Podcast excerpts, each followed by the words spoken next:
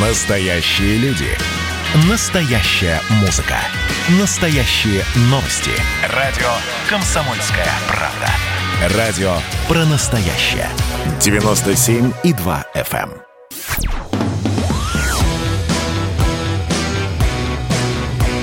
«Война и мир» с Романом Головановым. Программа, которая останавливает войны и добивается мира во всем мире. У микрофона консервативный журналист Роман Голованов. Это наша война, это наш мир, каким его видим мы с вами. 20 год будто бы вгрызается в нашу память, в нашу душу и не хочет уходить никуда. Ну что ж, мы его все равно будем провожать под бой курантов, но, увы, вместе с боем курантов не прекратятся те события, которые сегодня этот маховик времени закрутили.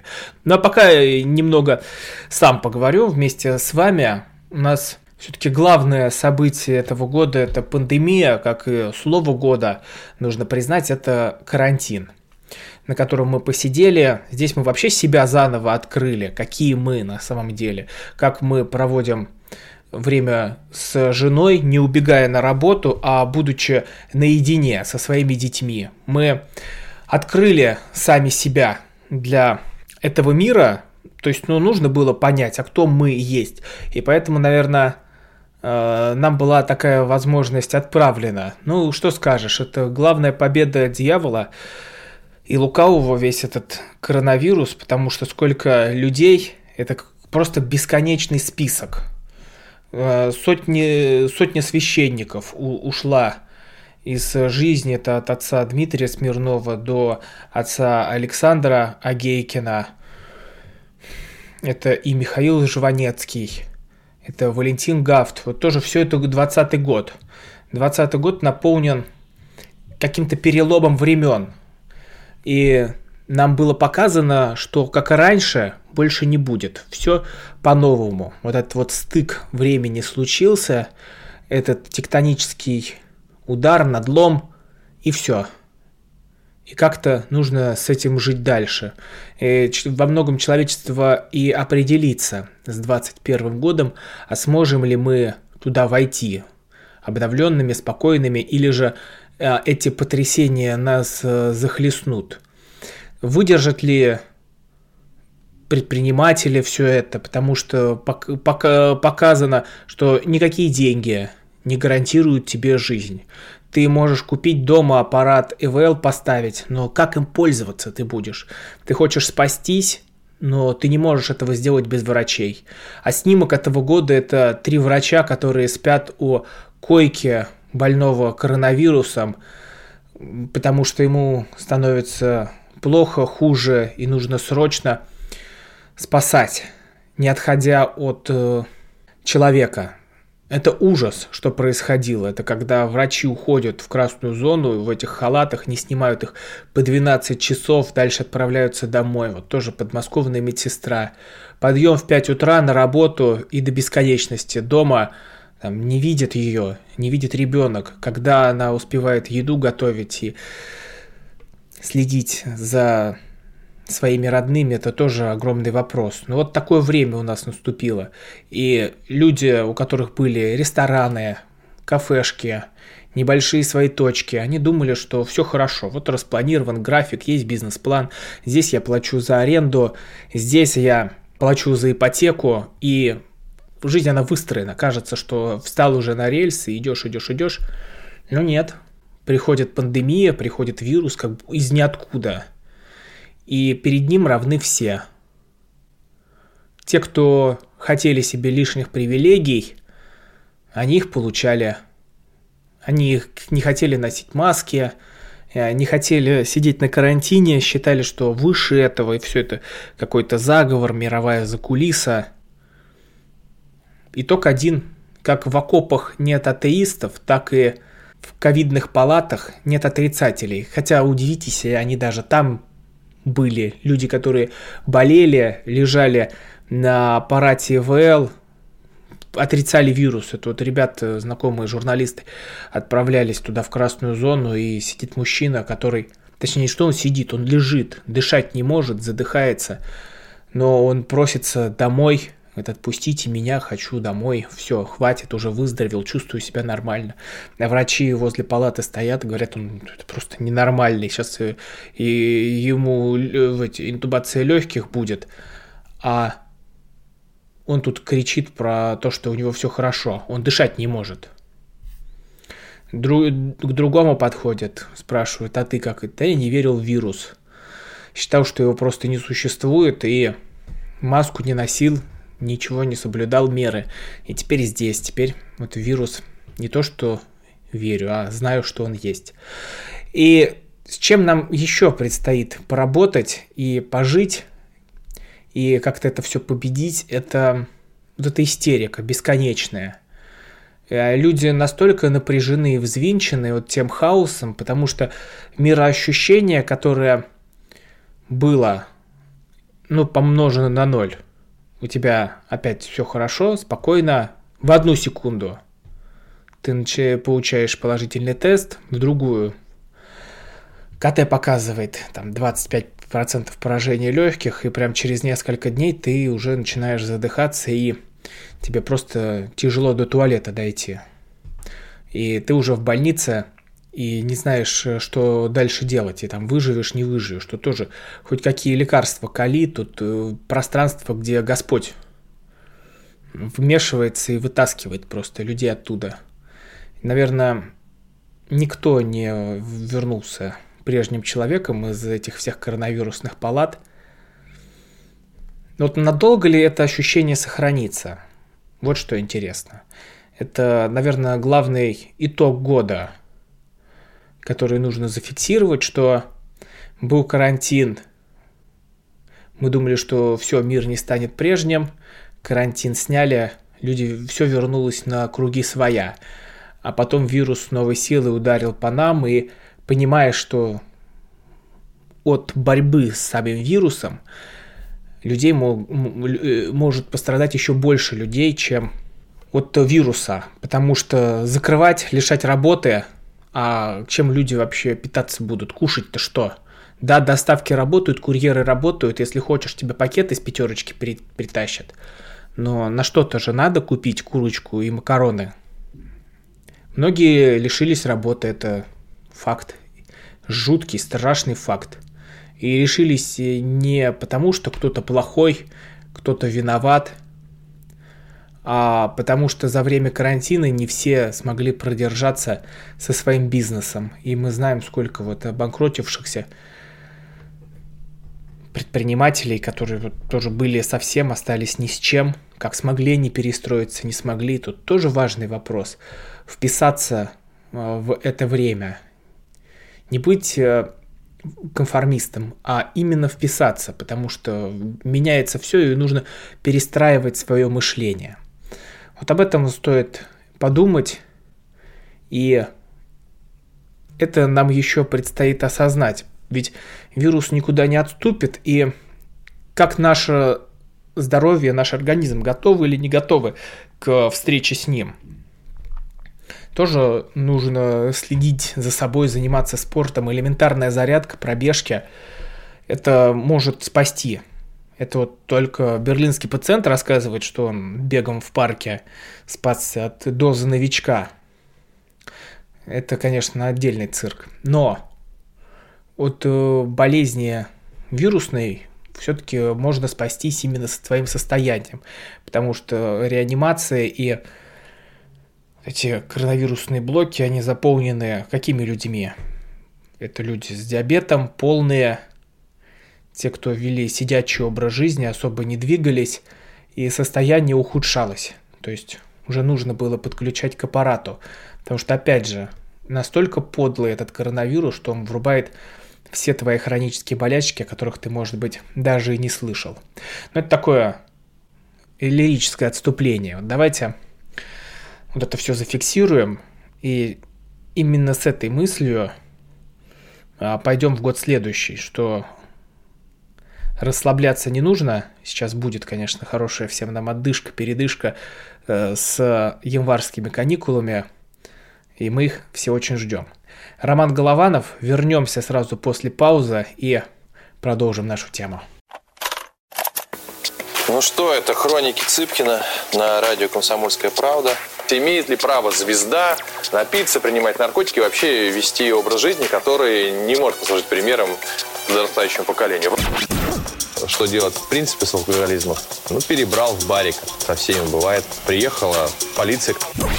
Забраться на постамент, тереть э, каменный э, член и думать, что произойдет с тобой чудо. Звонит бабушка. Она говорит, не имею никаких претензий к тому, что ты используешь мат. Можно не позорить меня на всю страну и вся в своем посте написать грамотно с мягким знаком. Известный писатель Александр Цыпкин ведет дневник специально для радио «Комсомольская правда». Без купюр и цензуры. Хроники Цыпкина. Слушайте по пятницам в 10 вечера по Москве. Я, правда, к сожалению, сразу сяду.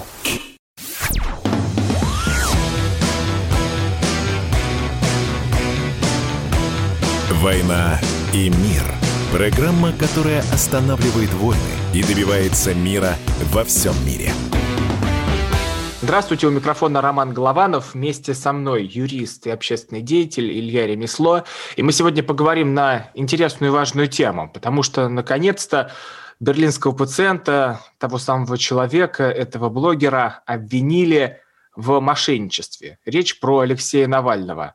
Э, создавались разные фонды. Я сейчас вот э, прям широкими мазками. Там в его команды, его людьми создавались разные фонды, и выясняется, что мошенничество было а, очень крупным. Пожертвовали там больше полумиллиона рублей, из них 356 миллионов куда-то пропали. А куда пропали, оказывается, 21 зарубежная поездка э, и прочие прелести жизни, которые были и у Навального, и у Леонида Волкова, там люксембургская квартира за 700 тысяч евро, если я не ошибаюсь. А, Все это на какие-то деньги покупалось. Ну вот мы сейчас и будем выяснять, на какие. Илья, а, они могут за это получить реальное наказание? Вот Шевединов, а, там все, вся эта шайка-лейка. Э, безусловно, могут, потому что э, да, даже сам Навальный, он э, немножко даже как бы в стороне остался от этого всего. Он же очень хитро все организовал. Он что сделал? Он э, давал десятки миллионов рублей своим сотрудникам, у которых официальная зарплата 70-80 тысяч рублей, и они эти десятки миллионов вносили в предвыборные формы э, фонда Навального. Вот, например, есть справка из гражданского дела, когда был ликвидирован один из таких фондов «Пятое время года». Это материалы открытые, их навальнисты не оспаривают. Э, и там говорится о том, что Шевединов внес 15 миллионов, Чехович внесла 17 миллионов, еще остальные сотрудники ФБК внесли примерно по столько же. Спрашивается, откуда у них появились эти деньги, если эти люди никогда не собирали пожертвования, да? Э, соответственно, то есть схема, она была такова, то есть им просто э, Леонид Волков, либо Навальный, которые собирали пожертвования, они вручили им эти деньги, потому что нужно же было как-то их легализовать, то есть путем внесения в эту общую кассу. И оттуда уже путем заключения различных сомнительных контрактов, э, вывода этих денег по различным договорам, эти деньги уже расхищались и легализовывались. По моей информации, схема выглядела примерно так. Ну, из, но изначально эти деньги поступали э, на карточку Леонида Волкова, на биткоин-кошельки, поступали они в том числе из иностранных источников, а и заметьте, какой интересный есть момент, они не поступали напрямую на счета вот этих фондов, да, это uh-huh. сделалось для того, чтобы избежать, во-первых, процедуры признания иностранным агентом, потому что когда деньги проходят через счет российского гражданина уже, то они как бы уже не считаются иностранными. То есть Волков выступал в качестве такой прокладки. Ну и параллельно это позволяло вот такие схемы проворачивать по похищению этих денег. Ну, будем следить, и чем все это закончится. Неужто Шевединов опять уедет на новую землю, только уже не в армию? Посмотрим, посмотрим. А, я бы хотел поговорить с вами про отравление Навального, а, такое отравление в кавычках, потому что вы выпустили потрясающую статью, потрясающее расследование «10 неудобных вопросов». Я вот предлагаю прям по ним пройтись, вот давай такие короткие выжимки для слушателей, ну, кто не в теме, кто там не совсем понимает все тонкости этого навальновского дела – ну, просто тут прямо явное э, разоблачение и разбор фактов. Ну, то, чем э, мало кто занимался из-за той стороны либеральной. И когда Илья Ремесло задает эти вопросы, ответов у людей там нет, потому что все их доводы и аргументы рушатся. Ну, давайте прям по пунктам. Первое. Кто вначале обвинил ФСБ? Вначале ФСБ обвинила издание «Гардиан», это было еще в октябре этого года, появилась публикация, в которой было указано, что согласно источникам издания «Гардиан» и западных спецслужб, виновными в отравлении Навального являются сотрудники ФСБ. То есть уже тогда все были назначены виновными. И только через два месяца, соответственно, Навальный вместе с Беринкетом э, и другими там вот этими псевдосми, он легализовал, по сути, этот материал.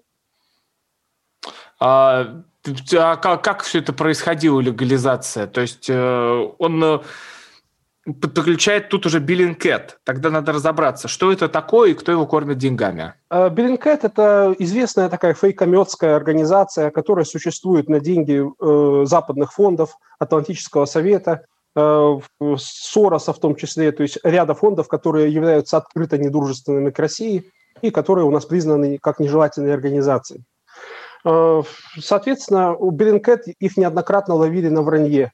То есть э, их и Шарий ловил на вранье, то есть на попытке отмыть э, подмоченную репутацию СБУ, например, украинского. То есть это люди, которые постоянно публиковали антироссийские расследования, обвиняли Россию в том, что она сбила Боинг, что Россия то, Россия это, Россия там совершает какие-то обстрелы и так далее. Их, кстати говоря, когда они последний раз обвинили Минобороны в том, что они представили фальсифицированные снимки, даже немецкое издание «Шпигель» провело потом собственный анализ и увидело, что Берингкет соврал. То есть э, независимый эксперт это подтвердил, и журнал «Шпигель» был вынужден извиняться. И он сказал, что, извините, мы действительно ошибались, когда ссылались на Берингкэт. И таких случаев у них очень много, их только ленивый на фейках уже не ловил. Угу. А, дальше. Мы видим э, расследование Навального, где он говорит, вот там, список людей, которые меня убили. Так что это было? Слив из Даркнета или работа западных спецслужб? А, я полагаю, что доказательств того, что это все Навальный сам нашел, у нас нет. По очень простой причине. Потому что, э, извините, не выложены ни, э, ни, никакие тех данные, за исключением вот этих э, авиабилетов и данных паспортов. А где биллинги, извините? Вот вы ссылаетесь на то, что эти люди были в определенном месте, что они созванивались друг с другом. А где доказательства, которые это подтверждают? То есть ничего же не выложено. И всех вот этих вот наших либеральных журналистов Э, это как бы устраивает. То есть, ну что, мы должны им верить на слово организации, которая неоднократно была словлена на фейках, да, мы должны верить на слово и не должны спрашивать у них доказательств. Э, любое расследование open source, то есть на открытых источниках, да, оно всегда, то есть если вы почитаете мои расследования, я всегда сопровождаю ссылочкой каждое свое утверждение, да, то есть если я нашел что-то в открытом источнике, я это подтверждаю. Если я закрытым каким-то путем получил информацию, я ее тоже выкладываю, потому что, ну как так? Это невозможно просто считать расследованием в таком случае.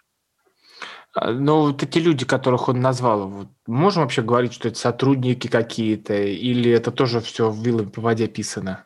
Доказательств прямых нет. Но я допускаю, что это могли быть сотрудники, потому что, ну, действительно, для меня не секрет, что Навального сопровождают э, различные службы, потому что человек, который занимается подобной деятельностью провокационной, который общается с иностранными кураторами, берет иностранные деньги, брал, извините меня, э, гранты из фондов открытых, Э, писал отчеты по ним, это он признает, он не отрицает, это что он сотрудничал с э, ЦРУшными фондами, которые э, исполняют задачи, которые ранее исполняла ЦРУ, как сказал один из основателей фонда НЕТ. Так что я не исключаю, что за, за Навальным могли присматривать сотрудники ФСБ, но это совершенно не значит, естественно, что они его травили. То есть, имеет, то есть что делают авторы расследования? Они сделают такую специальную логическую натяжку. То есть раз звонили, Э, раз они были рядом с Навальным, значит, они и травили. Но знаете, это вывод э, такого же уровня, как в одной известной английской истории, э, кто, как бы, как бы, кто шапку украл, тот же, кто и тещу убил, да? То есть это примерно такого же уровня выводы. Но они, наверное, не убивать же его ездили, это такая как охрана, наружка за ним. Да, у меня две версии. Первая – это то, что э, они э, как бы либо пресекали э, вот эти все массовые незаконные мероприятия, которые он постоянно организовывал в регионах. Вы помните, что когда он ездил, он постоянно созывал какие-то там митинги, зачастую они были незаконные, встречался с какими-то людьми, в общем, мутил там воду. И, естественно, поскольку он делал это сразу во многих регионах России, э, региональные управления ФСБ не могли этим заниматься, потому что, ну, кто-то должен был это все координировать, да. Э, собственно, вот эти люди с Москвы, они и приезжали и координировали всю эту деятельность. Это совершенно законно, да.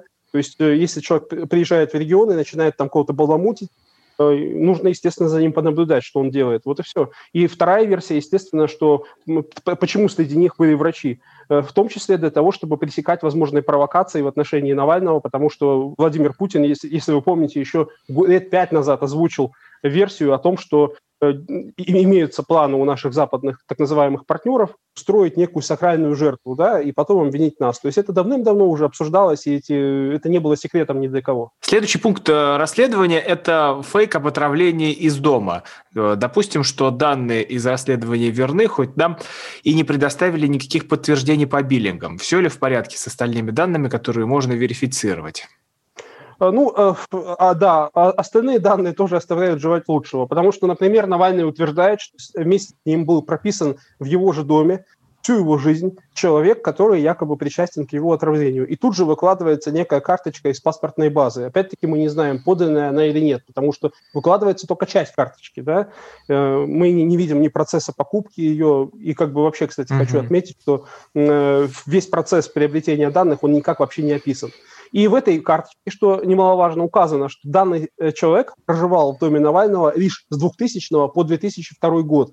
Это, напомню, время, когда Навальный только недавно университет закончил. Да? Он был тогда вообще никем, просто никем. Он даже не, э, не политиком был, не активистом. Он просто мелким был каким-то юристом на подхвате, кого-то там бегал, подрабатывал. Э, и что получается? Что, по, по мнению Навального, ФСБ кровавое взяло, закинуло своего агента используя машину времени в прошлое, или что они уже тогда знали, что он там кем-то станет. Это просто смешно выглядит. И самое главное, что все игнорируют вот эти вопросы. То есть, ну как так? У вас очевидные ляпы, очевидный фейк, да? То есть вы говорите, что черное, смотришь документ, оно оказывается белым. Как такому расследованию можно доверять в остальном, если даже в том, что можно проверить, оно вот так выглядит? Юрист Илья Ремесло и я Роман Голованов. Продолжим после паузы. Каждый вечер слушайте на радио «Комсомольская правда» медиапроект «Война и мир». Это больше, чем радио, телеграм и YouTube.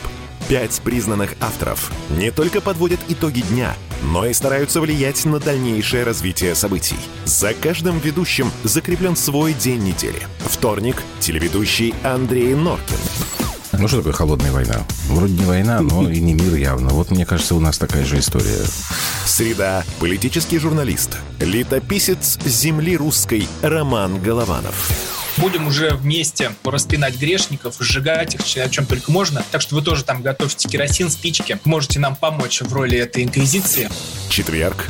Глава ВЦИОМ Валерий Федоров на Землю, идем в мир, так сказать, но тот мир, который раньше писался через «и» с точкой, и в конце был твердый знак. Пятница. Публицисты Олег Кашин и Мария Баронова. Мы опять разругаемся, но потом когда-нибудь помиримся, тем более действительно война и мир, как полагается. Третья мировая война наступала за наш последний там года два уже раз семь. Можно расслабиться, все нормально. Ну а по понедельникам рулевым «Войны и мира» становится специально приглашенная звезда. «Война и мир». Слушайте каждый будний день с 6 до 8 вечера по московскому времени.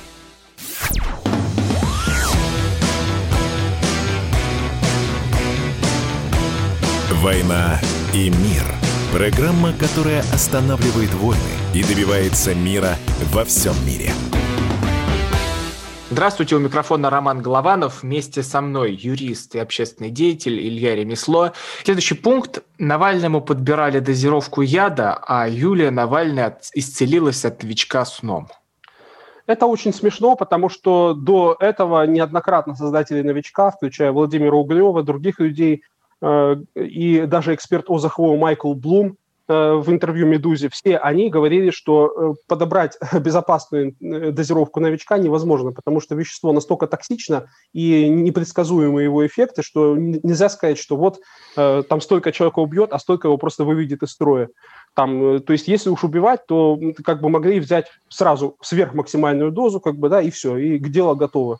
Это все, конечно, достаточно глупо, учитывая, что все это продолжалось по версии Навального уже целых 4 года, да, Э, и он говорит, в частности, что вот с его женой там, с, ей, стало, ей там стало плохо, а потом, как говорит один из авторов расследования Роман Доброхотов, она просто легла спать, поспала, и все прошло. Это, оказывается, был новичок тоже. Ну, то есть вот доходит до очевидного совершенно маразма э, до таких натяжек, которые ну, совершенно уже недопустимы даже не то, что для расследования, а просто даже для частных каких-то разговоров. Но ведь он говорит, что Путину доложили, за двое суток новичок выходит из его организма и можно отдавать немцам.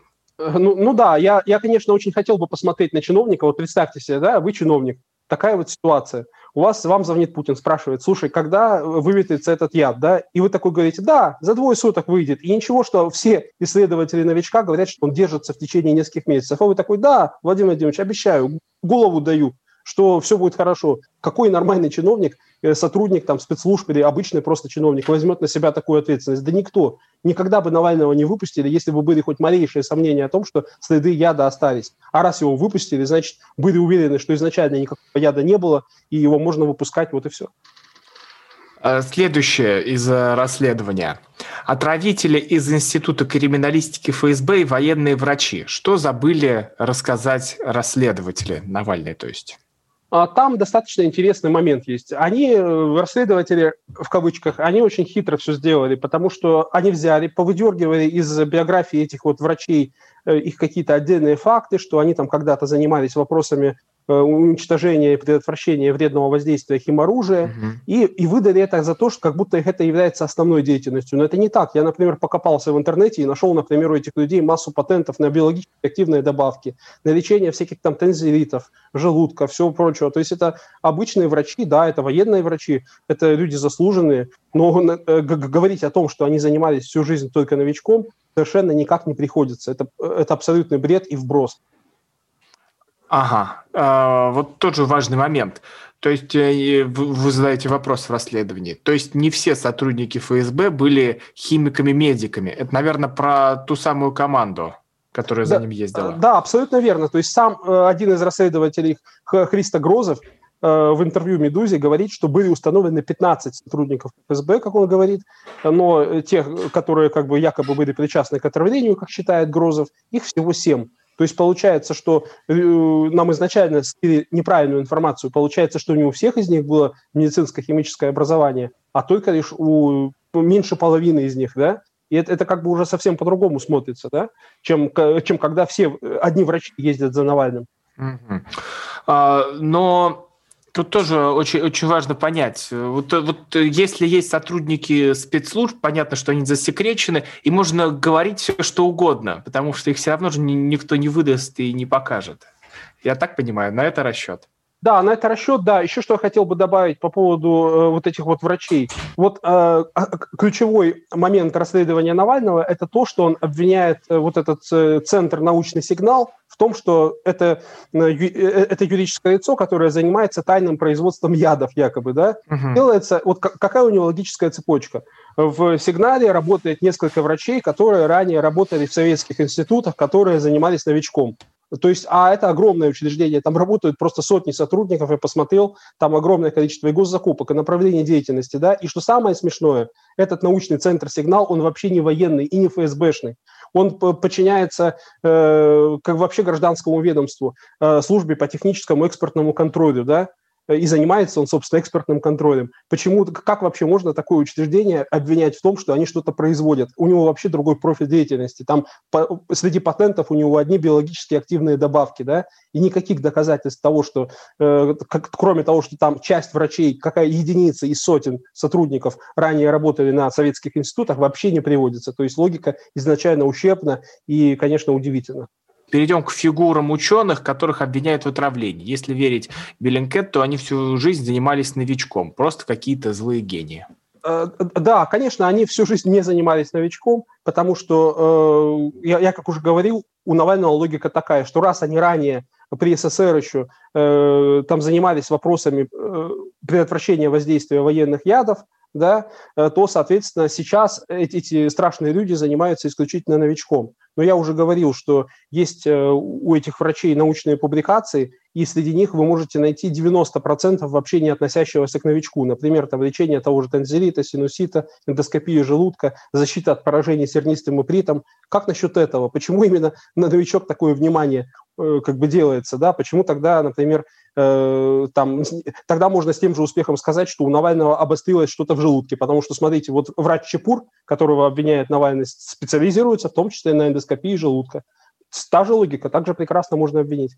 Ну, важно еще вот эта штука с зачисткой улик. Вот э, либеральные издания, и сам Навальный говорят, что отправились вот эти вот трусы его почистить, гульфиковую часть, э, потому что яд был нанесен именно туда. Э, зачистка улик вообще история очень смешная. Э, вот смотрите, насколько я понимаю, э, мы все помним, что сотрудники Навального после того, как с ним это случилось, они беспрепятственно попали в номер к нему. Там до сих пор находились вещи, до которых он докасался, в том числе вот эти вот бутылки с водой, которые они забрали. И, и Навальный теперь говорит, смотрите, была целая операция по зачистке улик. Я, я хочу у него спросить, Алексей, так почему же в первую очередь не зачистили улики из твоего номера? Почему вообще его не перекрыли, да? Э, не изъяли хотя бы там оставшиеся вещи все? Ведь это же можно элементарно было делать, если, как ты говоришь, был доступ у людей в твой номер, да? Почему этого не было сделано? Э, какая же это зачистка тогда, если даже этого не было сделано? Но на фоне всего нас как-то уводят от э, личности Марии Певчих, потому что в интервью э, Дудю прям э, как есть такая хорошая нарезка. Мария Певчих передает мне в коридоре, в коридоре рубашку, и дальше Навальный говорит, да новичок могли мне нанести хоть на рубашку. Какую роль она здесь могла сыграть? У Марии Певчик загадочная, конечно, роль, потому что что сразу вот э, необъяснимо до сих пор, и, и что не может объяснить команда Навального, почему Певчих так долгое время скрывали. То есть, смотрите, на сайте ФБК о ней информации нет. Она единственная из всех сотрудников не указана. А, во-вторых, соцсетей у нее личных не было до, тех, до, до, того, до того недавнего времени, когда она переименовала на себя аккаунт э, отдела расследований Фонда борьбы с коррупцией. Нигде она не, не упоминалась в расследованиях ни разу то есть просто нигде, как будто такого человека и нет. Это что, глава отдела расследований? Серьезно? То есть это очень странно. То есть создается впечатление, что человека хотели спрятать от э, лишних каких-то глаз, и что он мог исполнять функции куратора, например, Навального, который поставлял ему информацию и негласно, скажем так, его направлял э, в нужном ключе.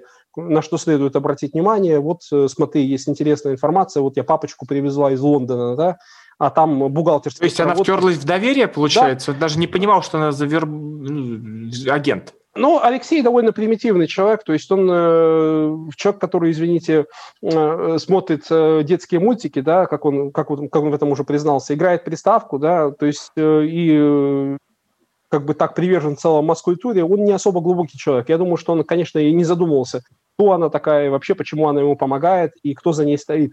То есть, э, а человек делал свое дело, и это, конечно, наводит на мысли о том, что то, что она постоянно рядом с ним, когда все это происходило, и то, что она единственная была допущена из всех сотрудников в самолет, который его провозил в Германию, на каком основании, почему Певчик, э, семья летит, и как бы, как, как бы достаточно, да, какова ее функция была. Она не может на эти вопросы ответить. Спасибо большое. Вместе с нами был юрист Илья Ремесло, я Роман Голованов. Мы уже услышимся в новом году, в 21-м. Посмотрим, каким он будет. До свидания.